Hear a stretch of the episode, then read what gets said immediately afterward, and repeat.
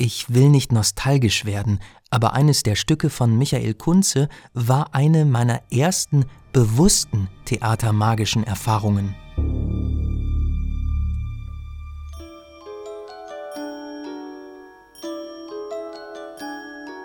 Ich muss da ungefähr 15 gewesen sein. Fünf Stunden mit einem Kleinbus nach Berlin und fünf Stunden am Abend wieder zurück nach Hause. Nur um die Nachmittagsvorstellung von Elisabeth im Theater des Westens zu sehen. Sissis wahre Geschichte, von Opernregisseur Harry Kupfer in albtraumhafte Bilder übersetzt. Librettist Michael Kunze und Komponist Sylvester Levoy erzählen sie als sinfonisches Popdrama um Emanzipation, den Mythos der süßen Kaiserin konservieren sie mit fast klischeehaften Versen und Balladen. Wir sind wie zwei Boote in der Nacht. Sie zerschlagen diesen Mythos aber gleichzeitig mit scharfen Riffs und keifenden Chören.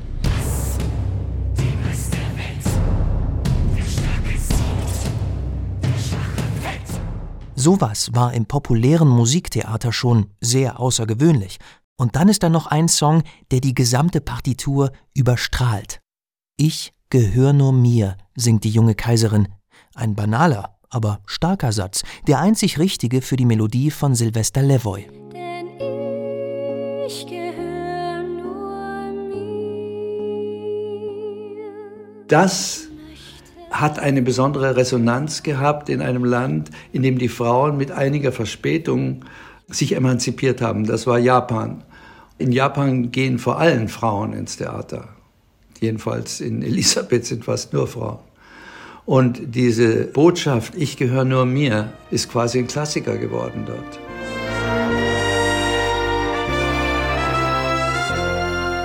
Michael Kunze hat mit seinen Stoffen auch den asiatischen Musicalmarkt erobert. Seine Stücke sind internationale Phänomene an privaten Theatern, beliebt und rentabel. Der Umgang der Deutschen mit gewinnorientierter Unterhaltung sei aber nach wie vor so eine Sache. Die Tatsache, dass die Musicals von Privattheatern hauptsächlich äh, inszeniert und gespielt werden, hat zu tun damit, dass die subventionierten Repertoirebühnen das Thema völlig verschlafen haben. Es war ein sehr starkes Bedürfnis des Publikums nach internationalen Musicals, äh, das nicht befriedigt wurde von diesen Theatern, die wir nun haben. Und es ist natürlich auch so, dass man vergessen hat, dass die privaten Unternehmungen in der Kunst immer weitergeführt haben.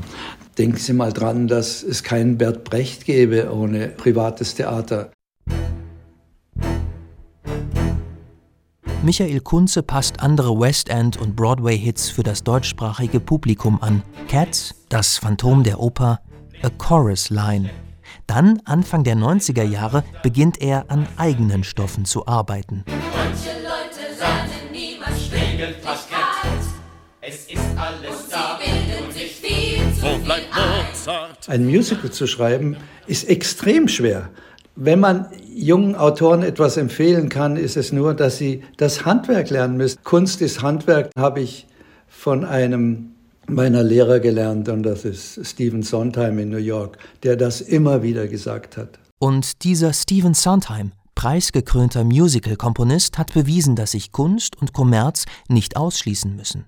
Michael Kunze hat er auch das hier geraten. Surprise, surprise, surprise, sagt er. Also das ist das.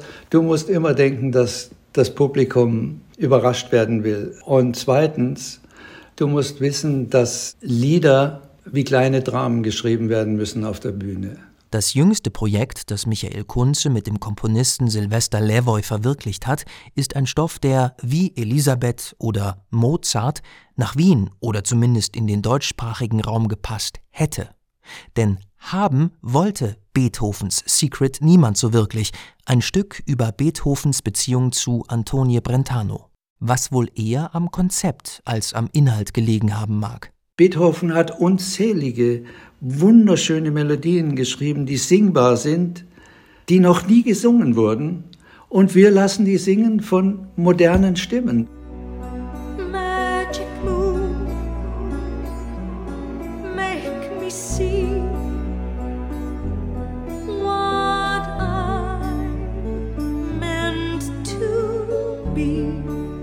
Aus Beethovens Biografie Kapital schlagen und ihn massentauglich in Szene setzen.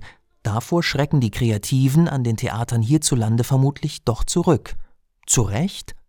Kunze ist da anderer Meinung. So wie ich Beethoven glaube zu kennen, wäre er natürlich begeistert, wenn das so gemacht würde, weil er war eigentlich ein Rebell und er war immer für Neuerungen. Beethovens Secret, und das ist die kuriose Pointe, feierte in diesem Jahr in Seoul Weltpremiere. Die Übernahme nach Tokio ist fest geplant.